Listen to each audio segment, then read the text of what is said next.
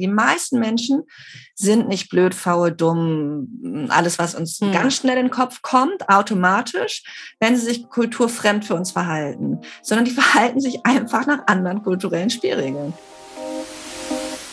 Das ist der Customer Experience Podcast CX Tuning Hacks. Ich bin Peggy, Peggy Amelung. Von mir erfährst du alles über Customer Experience, das richtige Kundenmindset und wie du mit ganz einfachen Hacks und Tricks wertvolle Lebensmomente für deine Kunden schaffst. Bonus Dias aus dem Podcaststudio hier in Barcelona. Wenn es um das Thema Neueinstellung geht, liebe Anna, sag unseren Zuhörern, wie mache ich mich sichtbar für ein breiteres Publikum? Geht es da nicht vielleicht auch inzwischen so Mund zu Mund Propaganda? Also ich glaube tatsächlich, viele Menschen können jetzt wählen und was ich sehe, ne, lese ich überall, sehe ich auch überall, je jünger und besser qualifiziert, desto fordernder auch inzwischen. Und dazu gehört ganz klar inzwischen halt, dass bestimmte Themen wirklich nicht nur auf Agenda stehen, sondern auch gelebt werden. Und ich glaube, es ist immer noch nicht so ganz angekommen. Also ich muss wieder zurück zu diesem Diversity-Thema. Ne? Haben wir es auf Agenda oder wollen wir es wirklich machen? Und das bedeutet eben, dass sich die Führungskräfte auch die Führungsspitze und der Organisation selbst, aber jeder Teamleader wirklich bereit ist, an die Nasenspitze zu fassen oder auf den Bauchnabel zu gucken und zu gucken, wie mache ich es und wie kann ich es so machen, dass es wirklich auch für alle gut passt. Und dann, das ist ja auch sehr gut belegt, dass tatsächlich Menschen, wir haben ja unglaubliche Wechseldaten, ne? also es ist ja unglaublich, wie schnell Menschen im Moment ihre Position wechseln, weltweit alle zwei Jahre im Durchschnitt. Das ist schon erschreckend, dass die Menschen so kurz auf einer Position bleiben, bei allem, was es an Investitionen auch für die Firmen kostet. Aber Menschen verlassen letztendlich tatsächlich ja ihre Führungskräfte, nicht so sehr die Organisation, sondern es geht hm. wirklich um dieses Beziehungs, diesen, diesen Aufbau einer guten Beziehung und das wachsen dürfen und das gesehen werden. Also bedarf es Aufklärung. Ich habe zum Beispiel ein Unternehmen, da ist jetzt eine Spanierin, die spricht fünf Sprachen, die ist in ein, mit, einer, mit einem Deutschen in einer Beziehung, das für mich, wenn ich natürlich dort bei meinen äh, Coachings dort ankomme, ist natürlich immer, ich weiß immer gar nicht, mit welcher Sprache ich mit dir sprechen soll. Und ich habe so viel, wie du auch wirklich echt sagst, so viele Anknüpfungspunkte, ja, so viele mhm. Themen auch und so. Aber das restliche Team beobachte ich schon, dass die manchmal ohnmächtig sind. Die sind im Vakuum. Was machst du persönlich? Was äh, sagst du, ist notwendig an Aufklärung? Wie kann man da auch Hilfestellung leisten? Also ich kann ein Buch nennen zum Beispiel. Ich lese gerade sehr gerne Inclusive Intelligence von Furka Karayel. Die schreibt genau über dieses Thema, Award-winning Book auch. Ich habe sie letztens noch getroffen, großartige Frau. Gibst, ähm, du, gibst du uns, das packen wir hier in die Genau, kann, genau, können wir gerne die Show Notes tun ich äh, fürchte, das ist jetzt ja wieder, das ist ja das Problem, dass im Moment immer alles so komplex wird. Ne? Ich fürchte, es fängt tatsächlich mit Persönlichkeitsentwicklung an und die fängt damit an, erstmal zu erkennen, wie bin ich, wo sind meine Stärken, wo sind meine Schwächen, ne? wofür will ich einstehen, was will ich an mir verändern und aber vor allen Dingen tatsächlich auch, wie gehe ich mit anderen Menschen um und was kann ich da verändern? Und dann geht es tatsächlich am Ende immer wieder um diesen Beziehungsaufbau. Und da kann ich jetzt gar nicht so genau sagen, was ist da der Trick, weil da geht es ja auch ums Gegenüber. Was brauchen die? Wie sind die? Was wollen die? Was wünschen die sich? Ich glaube, was wir sagen können, vor allen Dingen auch aus den Generationskonflikten ist vielleicht nicht das richtige Wort, aber das, das, was da jetzt kommt, ist einfach ein deutlich größerer Einbezug und eine Führung oder ein Miteinander auf Augenhöhe. Und das ist aber was relativ Neues für uns. Und da dann auch wirklich das Gegenüber einfach zu fragen, was braucht ihr hier, was wollt ihr hier, wann kommt ihr zu uns, wie können wir euch halten? Ne? Muss ja nicht in den Worten sein, aber eine gewisse Gleichberechtigung. Und da haben wir noch ein bisschen was zu lernen, fürchte ich und auch der Austausch, vielleicht auch uns als Botschafter äh, in dem Sinne zu mehr, ja, anzubieten, wo man sagt, okay, gerade dieses Deutschsein, muss ich aus Erfahrung sagen, sowohl in Italien als auch in Amerika hat sich verfestigt. Das war mir vorher nicht so bewusst. Ich habe das vorher logischerweise, wenn du nur unter Deutschen bist, ja, du bist ja einer von vielen, aber wenn du dann im Ausland lebst, äh, zwischen Franzosen, Amerikanern, äh, Südafrikanern und, und ja, weil mal bist du bei der Weltmeisterschaft im Fußball, du bist die Deutsche, ja, die mhm. gerade verliert im Elver gegen, ähm, ja, im Zweifelsfall Italien. Das wird ja jetzt mhm. erstmal demnächst nicht passieren, aber ich sag mal so, äh, dieser Austausch auch, äh, diese Erfahrung zu machen, dass man das nicht unbedingt aufgeben mhm. braucht. Gerade hier auch jetzt die Erfahrung in Spanien zu leben ich muss nicht so tun, als ob ich Spanierin bin. Erwartet ja auch gar keiner. Nee. Es ist ja eine große Diskussion immer wieder, dass die, die Führungskräfte, mit denen ich arbeite, sagen, ja, wieso ich gehe jetzt nach Spanien, wieso soll ich jetzt wie die Spanier sein? Darum geht's ja überhaupt nicht. Oder stimmt nicht, darum sollte es nicht gehen. Ne? Du hast mich für einen, um einen Tipp gebeten. Ich finde ja ein bisschen eine ordentliche Prise Selbsthumor, mhm. sich selbst nicht so ernst zu nehmen, ist da ganz hilfreich. Und es hilft natürlich nicht immer, aber es hilft oft einfach mal den anderen zu erklären, was in mir vorgeht, mit diesem Wissen darum, mhm. dass sie vielleicht ganz anders denken. Die meisten Menschen sind nicht blöd, faul, dumm, alles, was uns mhm. ganz schnell in den Kopf kommt, automatisch, wenn sie sich kulturfremd für uns verhalten, sondern die verhalten sich einfach nach anderen kulturellen Spielregeln. Und das heißt, wenn ich als Führungskraft oder als Coach oder als was auch immer reingehe und sage, mir ist Folgendes wichtig aus folgenden Gründen. Oder auch, wissen Sie, ich bin ziemlich strukturiert, ich bin auch sehr direkt, ich bin Deutsche, ne? wir sind halt so. Das ist oft schon sehr hilfreich. Also auch wirklich, ne, da kann man sich selbst auch mal ein bisschen mit diesen Stereotypen auf den Arm nehmen und ein bisschen mitspielen. Mhm. Das ist oft ein guter Trick. Funktioniert nicht immer, aber funktioniert oft und tatsächlich nicht davon ausgehen, dass andere die gleichen Verständnisse von Zeit, Beziehung, Freundschaft, allem Möglichen haben wie wir selbst. Das ist eigentlich relativ unreflektiert, aber so sind wir mhm. nun mal. Mhm. So sind wir nun mal. Und noch ein Tipp, Mhm. Unser Gehirn mag ja kein, also so, so unlogisches Verhalten, das mag unser Gehirn nicht. Das heißt, ein ganz einfacher Trick ist einfach anzufangen, es zu machen. Also in dem Moment, in dem ich mich offener gebe, in dem ich aktiv zum Beispiel immer wieder mit Menschen ins Gespräch komme, und zwar meaningful, deep meaningful conversations, also wirklich mhm. einsteigen in ein Thema, fragen, aber nicht mit, nicht ausfragen, so polizeimäßig, sondern Interesse, wie, ne, ist mhm. es wichtig für dich? In dem Moment, in dem ich mich immer weiter so verhalte, werde ich auch immer deutlicher. Also wenn mein Gehirn einfach denkt, aha, guck mal, ich bin, ich bin ein empathischer Mensch. Mhm. Und am Ende glaube ich nicht, sondern werde es dann auch tatsächlich. Also das können wir psychologisch nachweisen. Das heißt, ein ganz einfacher Trick ist einfach zu sagen, okay, in unseren Teams schaffen wir Räume der Begegnung und des Austausches darüber, wie wir miteinander arbeiten wollen. Aber ernst gemeinte Räume des Austausches, des Dialogs. Ne? Mhm. Wie, wo können wir die schaffen? Wie können wir also eine Kultur entwickeln, in der wir neue Fragen stellen dürfen, die noch gar nicht gefragt worden sind, vielleicht, weil genau das brauchen wir ja auch, um konkurrenzfähig zu bleiben. Ne? Wie wollen wir miteinander Absolut. arbeiten? Absolut. Da hast du einen guten Punkt getroffen und ja, der, der Präsigkeit eben entgegenwirkt, ja, in unserem eigenen Saft. Und das braucht auch Europa für meine Begriffe mhm. noch mehr zusammen die Stärken viel mehr nutzen als äh, nur zu schauen, was sind die negativen Seiten der Italiener, der Portugiesen, der Franzosen etc., der Polen, ja. der ja, also absolut.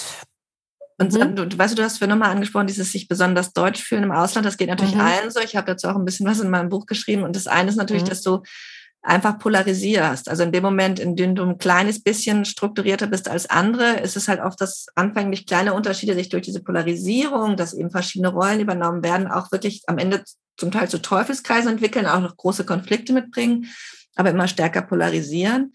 Das zweite ist, dass es Unterschiede gibt. Und das dritte ist aber auch, dass durch diesen Fremdblick man eben auch in bestimmte Ecken gedrängt wird. Und von Deutschen wird es halt auch erwartet, ne, organisierter zu sein, wird auch erwartet, mhm. bestimmte Rollen zu übernehmen.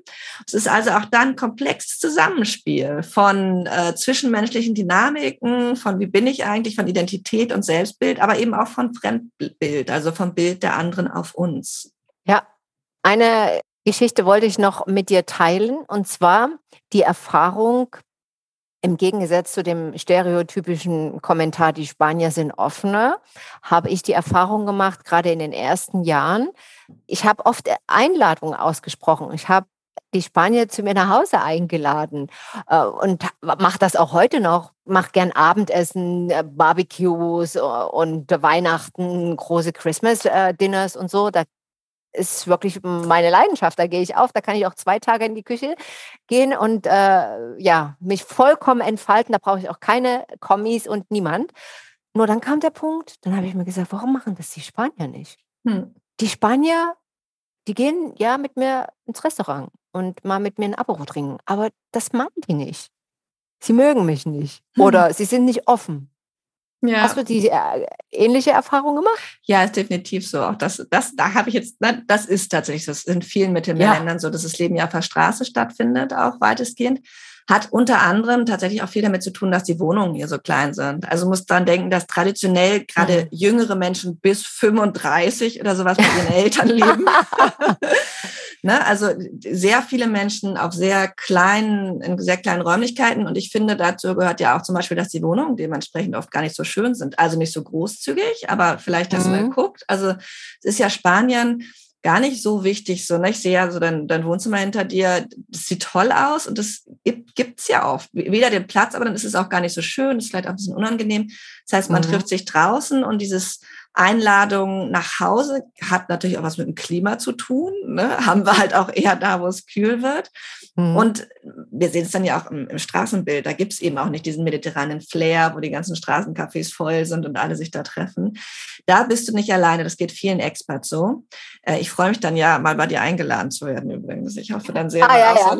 ja, ja, sehr gerne, sehr gerne. Das machen wir unbedingt, liebe Anna. Frage nach den Experts. Du gibst ja auch Kurse für Experts, ja. du tunst die sozusagen in ihre Auswanderungsphase wirklich ein auf die neue Kultur. Was sagst du denen? Was, beziehungsweise was sagst du denen und was haben die für große Bedenken und Ängste. Hm.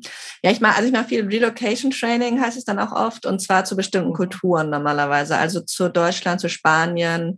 Okay. Und dann auch immer erstmal zu sagen, okay, Moment, wir sind hier in Katalonien, das ist immer für die, mhm. gerade für die US-Anbieter ein großes Thema. Ich sage, ja, Moment, müssten wir auch nochmal ran an das Thema.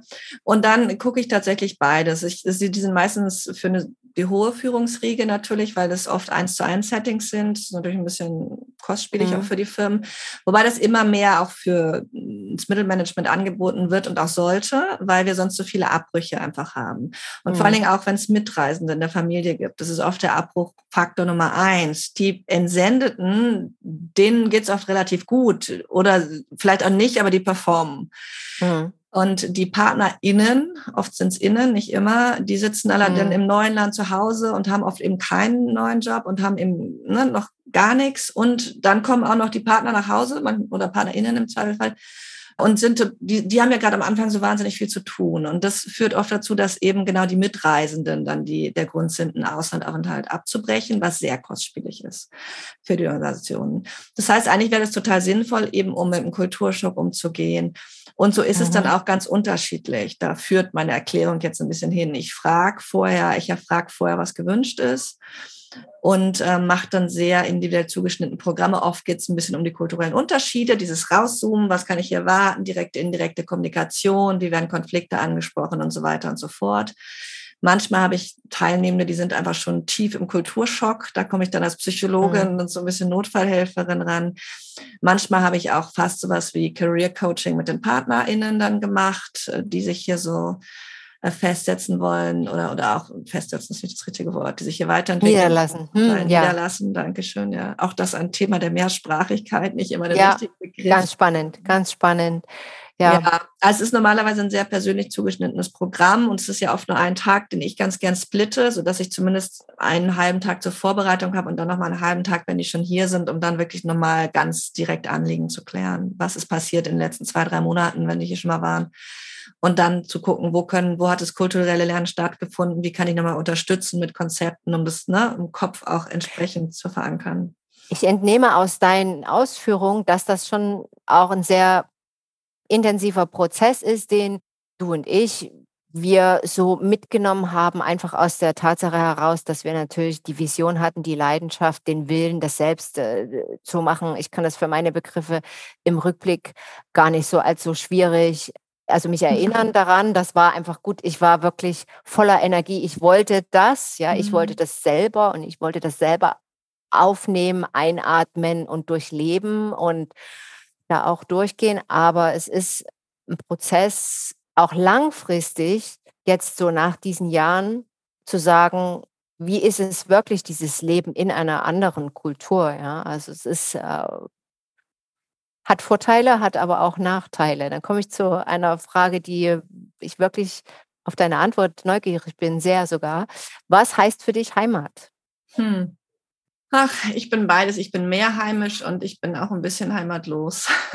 Spreche ich und gucke gerade aus dem Fenster meines alten Kinderzimmers hier ja tatsächlich heute. Ich bin mhm. ja im hm. Moment bei meinen Eltern. Ja, das ist, also ich glaube tatsächlich, es gibt was von diesem, wenn, wenn wir gehen, dann nehmen wir ja, also es gibt Menschen, die sagen, wir nehmen die Heimat immer mit uns. Das stimmt, glaube ich, nicht. Ich glaube, es ist auch was, dass die Heimat oft der Ort der Kindheit ist, an den wir sowieso nicht ganz zurück können. Das mhm. gibt schöne, schöne, ein paar schöne Zitate auch zu. Aber ich glaube, was deine Frage ist ja, ist auch, ne, wo ich mich zu Hause fühle. Ich fühle mich sehr zu Hause in Barcelona in meiner Wohnung in meinem Viertel. Wo wohnst du? Im Poblesec. Mhm. Also am Fuße des Montjuics. Das ist eine relativ von mhm. Barcelona ein altes Dorf außerhalb der Stadtmauern und dementsprechend auch noch so ein bisschen dorfähnliche Strukturen, wobei es natürlich im Moment knallhart in der Innenstadt liegt, aber schon verwinkelte mhm. Gassen, keine großen Straßen und so und eben eine relativ gut äh, gestrickte soziale Gemeinschaft noch, mhm. was mir sehr wichtig ist. Ich fühle mich auch hier, wo ich aufgewachsen bin, zu Hause. Manchmal frage ich mich, ob ich nicht irgendwo anders hinziehen will und lande immer dabei, dass ich gar nicht weiß, wohin. Mhm. Und ich glaube, was, ja, ich noch mhm. vielleicht noch einen letzten Satz. Und ich glaube, was fast allen passiert, die ich kenne, die weggezogen sind, es könnte dann auch noch mal woanders hingehen. Es ist irgendwie weniger klar. Ne? Es ist so, ich war jetzt, bin schon mal nach Spanien gegangen, es könnte auch woanders hingehen. Aber warum sollte es gleichzeitig? Ja.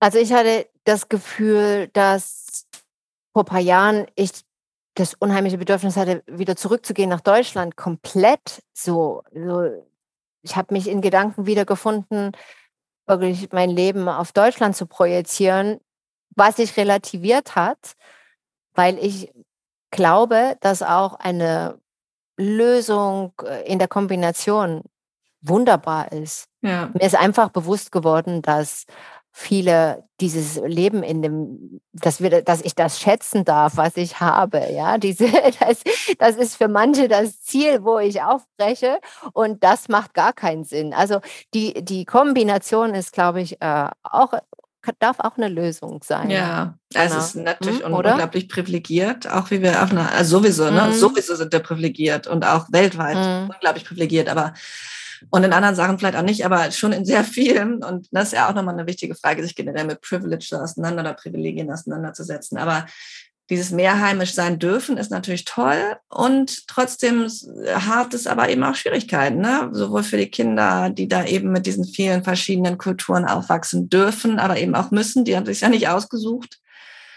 Und eben auch mit diesem, dass man immer irgendwas gerade vermisst. Ne? Und mhm. wir haben, du hast ja jetzt auch schon ein paar mehr Stationen, aber gerade die Kinder, mhm. diese typischen Third Culture Kids, die vielleicht in ihrer Kindheit schon wirklich alle zwei oder drei Jahre das Land und auf den Kontinent gewechselt haben, ist dieses immer irgendwas vermissen, dieses sich zum Teil wirklich auf Flughäfen zu Hause fühlen, gar nicht mehr das Gefühl haben, zu Hause zu haben. Es ist immer schwierig. Also ja, das stimmt ich gebe dir da vollkommen recht. Das ist dieses Argument, man sitzt immer zwischen den Stühlen, man hat mhm. ganz viel geschenkt bekommen, ganz viel gelernt, durfte ganz viel erfahren, hat ganz viel in sich, aber es ist äh, auch die Kehrseite, dass man sagt, ah, jetzt hätte ich aber gerne den Glühwein auf dem Weihnachtsmarkt, vielleicht nicht gerade heute. Oder gerade heute, ja. Bei 35 Grad, aber du ja. weißt, was ich meine, mhm. ja.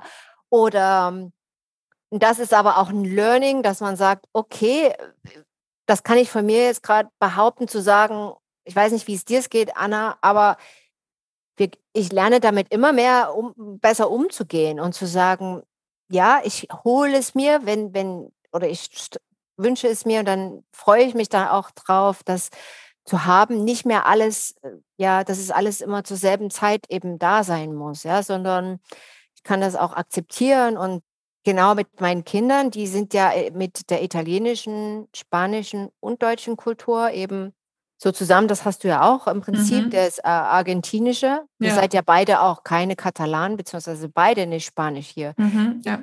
Wie lebt ihr? Du hast es vorhin eingangs erst gesagt, du bringst deine Kinder nach Deutschland. Das habe ich übrigens auch gemacht, als sie kleiner waren. Und äh, es funktioniert sehr gut. Der Große spricht wirklich äh, zu mir auch in der täglichen Kommunikation zu mir absolut Deutsch. Das liebt er auch. Das war manchmal auch sehr lustig, weil die dann sagen, äh, was, was bedeutet das jetzt, wenn ich so Umgangssprache rede? Mhm. Der Jüngere ist ein sehr emotionaler Charakter und wenn es da so ein bisschen dann Spanisch beziehungsweise Italienisch, aber ansonsten auch Deutsch. Wie machst du das? Also du hast jetzt seine Kinder in Ich fluche auch auf Spanisch und Italienisch. Nee, aber okay. tatsächlich, da kann man einfach besser fluchen. Ähm, nee, nee, ich weiß, die Frage ging in eine andere Richtung. Also ja, genau, unsere Kinder wachsen in Katalonien auf und gehen auch auf eine staatliche Schule. Das heißt, das, der Unterricht findet dann ja komplett auf Katalanisch statt. Und mhm. äh, meine Tochter ist jetzt in der ersten Klasse, die hat halt zwei Stunden die Woche Englisch und zwei Stunden die Woche äh, Spanisch, Castellano als Fremdsprache quasi, was jetzt äh, so auf dem Schulhof und auch in der Nachbarschaft wird dann eher Castellano, also das, was wir als Spanisch verstehen, gesprochen. Und mein Mann mit dem argentinischen Spanisch ist ja auch noch mal ein bisschen anders, ist halt auch nicht ganz gleich. Ja, für uns bedeutet das, dass ich wirklich konsequent mit den Kindern Deutsch spreche und mein Mann versteht es ganz gut, aber das ist auch schwierig, weil wir dann am Abendbrottisch mhm. zum Beispiel, dass er manchmal auch nicht alles mitkriegt und die. Familiensprache ist dann Spanisch.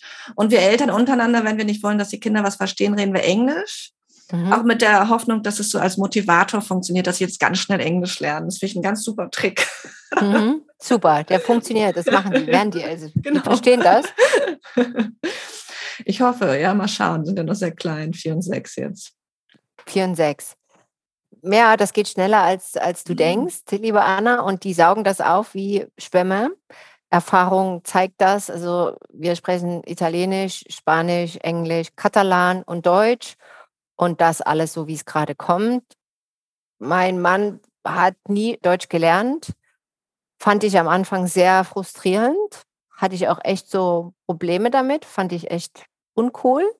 Und mittlerweile habe ich das akzeptiert, kann es auch verstehen, weil wir nie in Deutschland gelebt haben. Es mhm. ist halt unheimlich schwierig auch, das, so eine Sprache von, ja. von 0 auf 100 äh, zu lernen und habe da meine eigenen Wege jetzt gefunden. Deswegen wir, manchmal kriege ich das gar nicht so mit, wie wir uns dann doch am Tisch mhm. verstehen. Ich lebe ja nur, wenn jemand anders dazukommt und das erlebt, wie wir miteinander sind, dann, dann wird es erst mir bewusst. Nun ist es auch so, dass wir auch schon so räumlich sehr, auch oft ich mit den Kindern alleine bin und dann auch in Italien teilweise das so passiert, dass es dann wieder so konzentriert ist. Mhm. Ja, also, dass die bei mir sind, beziehungsweise dann auch mal in Italien mhm. und beide Sprachen außerhalb von Spanisch und Katalanisch auch praktizieren können. Aber übrigens auch ein eigentlich ganz schönes Beispiel für Kultur. Ne? Das ist ja eure Familienkultur, die immer diesen ganzen verschiedenen Einflüssen findet. Ihr dann Wege, wie ihr eben kommuniziert. Die kennen auch die Familienmitglieder. Und wer von außen dazukommt, ein Abendbrotstisch wird sich wundern, wie da hin und her gesprungen wird. Und für euch ist es ganz normal. Und genauso funktioniert mhm. ja Kultur. Für Insider ist es eben die Norm und ganz normal. Und so macht man das. Und deine Kinder wissen das jetzt, dass es in anderen Familien nicht immer so läuft aber nur weil sie es erlebt haben. Wenn sie das nicht mhm. erlebt hätten, sondern immer nur, ne, wenn ihr immer nur untereinander geblieben wärt, dann würden sie in eine neue Familie kommen, zu Freunden und würden sich wundern und sagen, huch, die reden hier ja nur eine Sprache oder die reden hier ja andere Sprachen oder was auch immer. Und genau das ist eben so, wie dann auch Kultur funktioniert, ne, als Antwort auf die Lebensumstände, wie wir uns da organisieren und es zeigt eben auch, was dieses Norm, Normalität dann für uns bedeutet. Absolut. Und je intensiver auch die Beziehung dann zweiten, dritten, vierten Grades sind, Freunde, Verwandte und so weiter, spinnt sich das ja fort ja. und dann kann man auch schon diese Adaption erkennen. Ja, das wirst du sicherlich auch äh, wissen aus deinem Bekanntenkreis. Ja, dass da auch schon der Umgang mit der spanischen Sprache ganz anders ist bei den Eltern und so weiter. Ja, also das, da äh, entwickelt sich so eine Leichtigkeit, auch mit kulturellen Unterschieden umzugehen. Die ist so natürlich, die finde ich eben lebenswert ja, das ist, was die Kinder dann lernen. Ne? Die lernen dann ja wirklich, sich in unter mhm. unterschiedlichen kulturellen Systemen zu bewegen, auch mit großer mhm. Leichtigkeit. Und das nehmen sie mit. Also die, diese Third Culture Kids, das sind klassisch wirklich Kinder von Diplomaten, Militärpersonal oder Politikern gewesen, die eben klassisch diese alle zwei Jahre, alle drei Jahre Moves gemacht haben, auch internationalen Schulen waren. Die gibt's noch, mit denen arbeite ich noch, aber viel mehr Kinder sind eben so Cross-Cultural Kids, nennen wir die zwischen Cross-Cultural mhm. Kids. Also unsere, die mhm. schon mit verschiedenen, Kids. ja, mhm. die mit verschiedenen Nationalkulturen aufwachsen, aber die sind relativ stabil. Das wäre jetzt ein Unterschied, wenn ihr nochmal nach Tokio zieht, jetzt für fünf Jahre, ne, mit mhm. deinen Kindern oder ich mit meinen, die ja noch kleiner sind. Und diese Kinder, gerade die Third Culture Kids, die sich sehr viel bewegt haben, die werden auch als kulturelle Chamäleons beschrieben. Die können sich unglaublich gut an Kulturen anpassen, die sind unglaublich offen, die können halt wirklich Menschen als Menschen sehen und nicht als Kulturvertreter, weil sie das gelernt haben. Die können auch unglaublich gut mit Widersprüchen umgehen, weil die von Anfang an gelernt haben, dass Mama Sachen ganz anders macht als Papa. Das lernen Kinder, die hier in Hamburg bei Eltern aufwachsen, die in fünfter Generation Hamburger sind, auch, aber nicht auf die gleiche Art und Weise. Ne? Das, die Unterschiede sind oft größer tatsächlich, wenn wir Nationalkultur und noch alle anderen kulturellen Systeme dazu tun. Und es macht sie sehr weltläufig. Es erschwert aber auch die Identitätsfindung. Wer mhm. bin ich? Wenn du deine Kinder fragst, wo kommst du her, dann haben sie wahrscheinlich, müssen ein bisschen nachdenken. Äh, ja, also das, das Thema kommt immer wieder auf bei äh, Fußball. Events, ja, mhm. also so im kindlichen, im kindlichen Spiel halt, beziehungsweise, ja, wenn Weltmeisterschaften sind, die T-Shirts, die flogen hier nur durch die Gegend, ja, also je nach Torverhältnis wurde dann das deutsche T-Shirt angezogen, beziehungsweise das italienische oder das spanische, ja, so wurde das eher gelebt, äh, beziehungsweise mein großer Sohn ist in Italien geboren, in Mailand und wenn du den fragst, was, wer bist du, dann wird er in erster Linie sagen, ich bin Italiener. ja. Und dann Deutsch, ja. Und dann würde, glaube ich, Deutsch kommen. Beide aber fühlen sich total auch äh, verwurzelt hier natürlich. Ne? Mhm. Ne? Also es ist und wahrscheinlich haben sie eine kurze und eine lange Version. Dann, dann, dann höre ich immer schon, horche ich immer schon auf. Ne? Wenn es sich so diese Frage entwickelt, wo kommst du eigentlich her? Ist ja auch manchmal mhm. schwierig, aber so, wo kommst du eigentlich her? Und dann sagt jemand, willst du die kurze oder die lange Version hören? Dann ah, denke ja. ich, oh, jetzt wird spannend. Okay. Ja, super. Äh, ne? Und das sind so, da sind, da wissen wir inzwischen auch eine ganze Menge. Und klassisch ist tatsächlich, dass diese Identitätsfindung, das ist halt mhm. wie bei äußeren Teams, ich hatte es vorhin schon mal gesagt, je diverser das mhm. äußere Team ist, desto besser muss die Führung sein. Und das gilt halt auch fürs innere Durcheinander, das innere Team, dass je mehr Diversität wir mitbringen, je mehr kulturelle Regeln wir mitbringen, desto besser muss das irgendwie auch unter einen Hut gebracht werden. Und das ist nicht so ohne, vor allen Dingen, weil zum Beispiel Sprache als Trigger wirkt. Also es gibt eine super spannende Studie, finde ich. Da haben sie Menschen, die eine Fremdsprache gelernt haben. Also nicht mal Kinder, die mit unterschiedlichen Kulturen mhm. aufgewachsen sind, einfach nur Deutsche und Spanier, die jeweils die andere Sprache als Erwachsene gelernt haben. Die haben sie Persönlichkeitstest ausfüllen lassen, denselben Test, den gleichen Text, Test, einmal auf Deutsch, einmal auf Spanisch. Je nachdem, auf welcher Sprache der ausgefüllt wurde, haben die Menschen sich unterschiedlich selbst eingeschätzt. Und zwar eher als extrovertiert im Spanischen und eher als introvertiert im Deutschen zum Beispiel. Und das ist was, wo so Cross-Culture Kids ganz viel, die sagen sofort, ja, genau. Die werden oft, die erleben sich selbst als sprunghaft und als weniger greifbar und die werden auch von ihrem Umfeld oft als weniger greifbar in der Persönlichkeit gesehen, weil die eben auch viel mehr Diversität so in sich haben.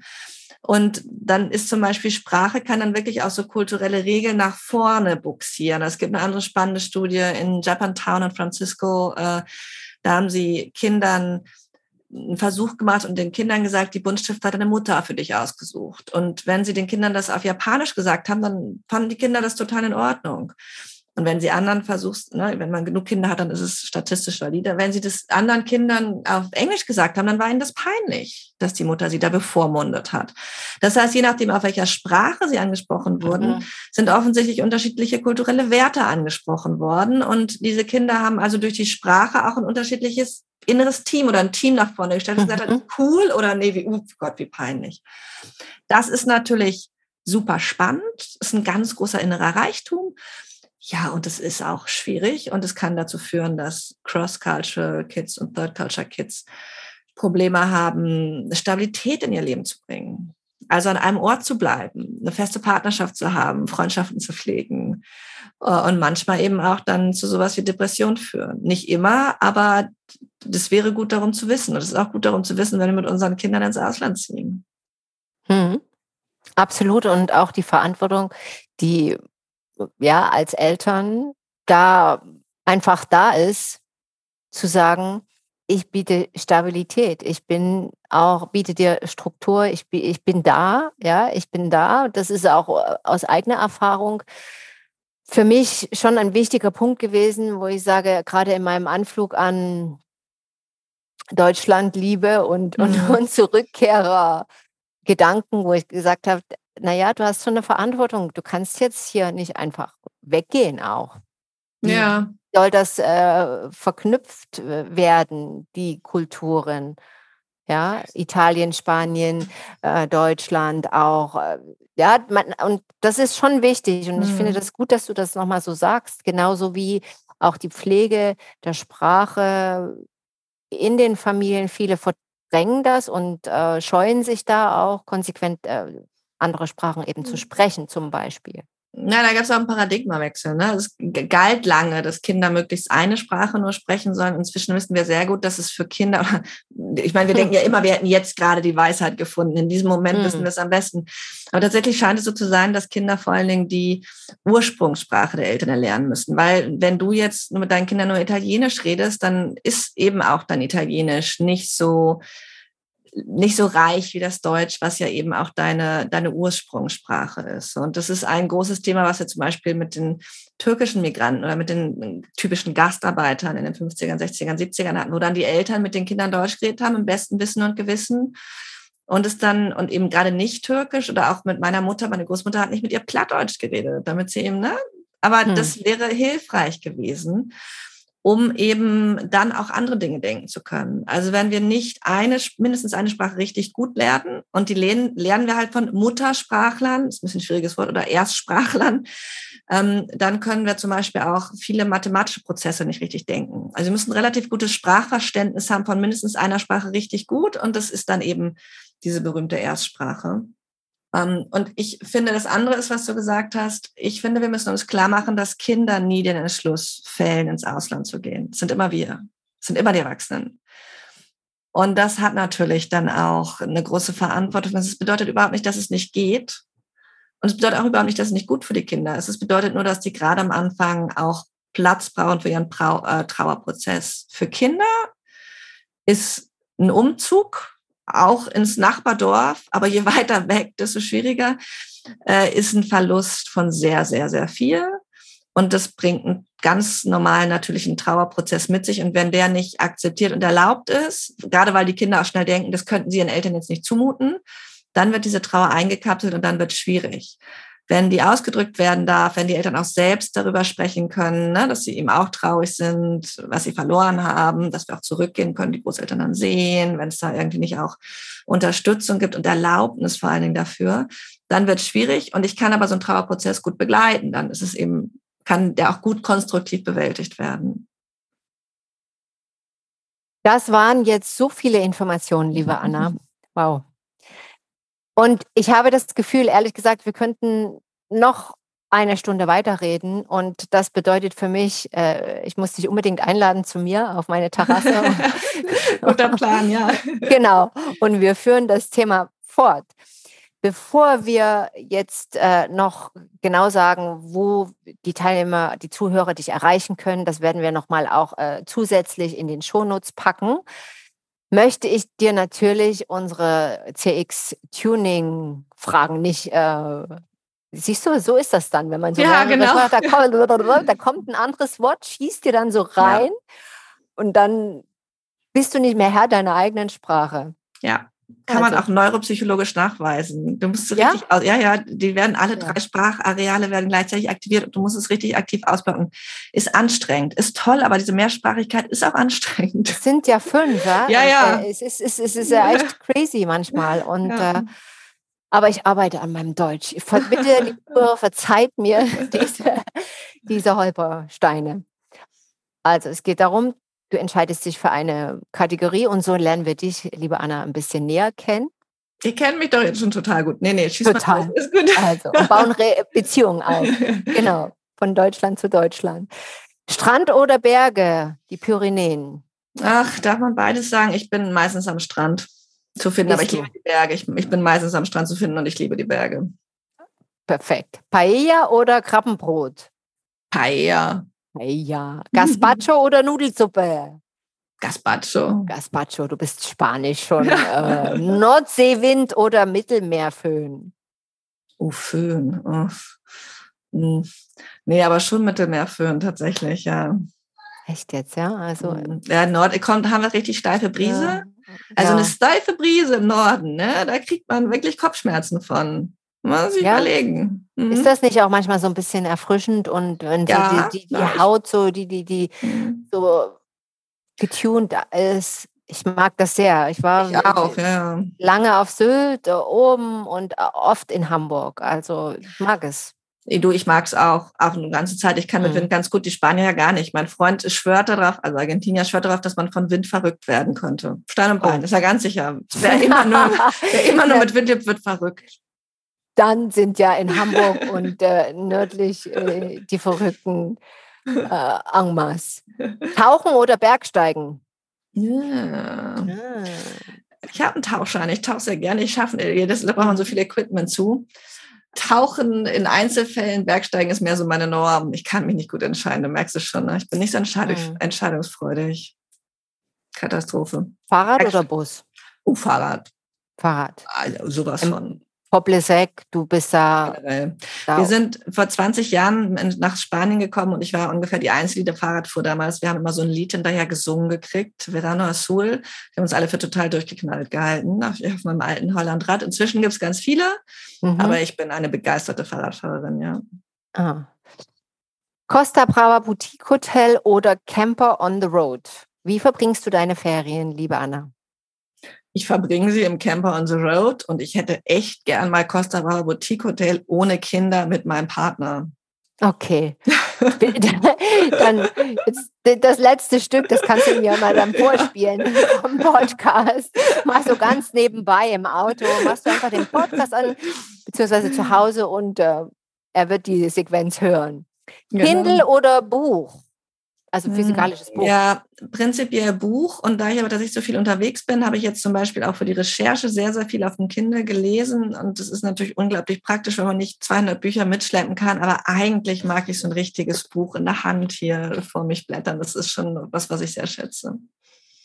Und das können auch alle Interessierten bestellen, entweder Kindle, das E-Book oder das äh, handfeste Buch. Zeig es nochmal in die Kamera. Ich glaube, es geht nicht so. Eine transkulturelle Herausforderung meistern. Herausgegeben von Professor Schulz von Thun und bei Rowold erschienen. Ja, sehr Jahr. gut. Mhm.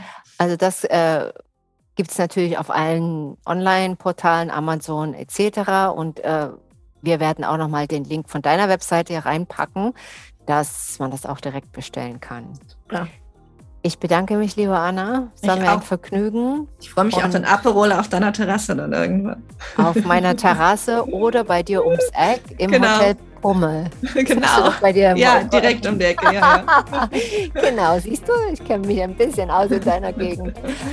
Vielen Dank. Dankeschön.